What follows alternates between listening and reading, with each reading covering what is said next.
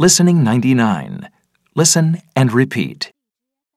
I want to visit all the countries in the world, he said.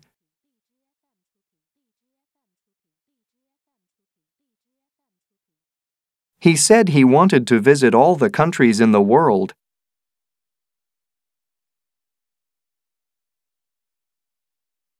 I'm looking forward to the trip, he said.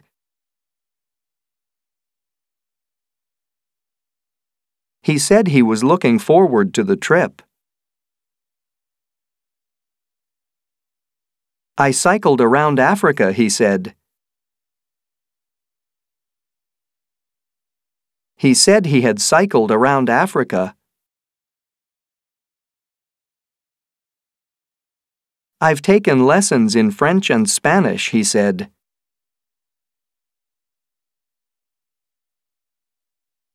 He said he had taken lessons in French and Spanish.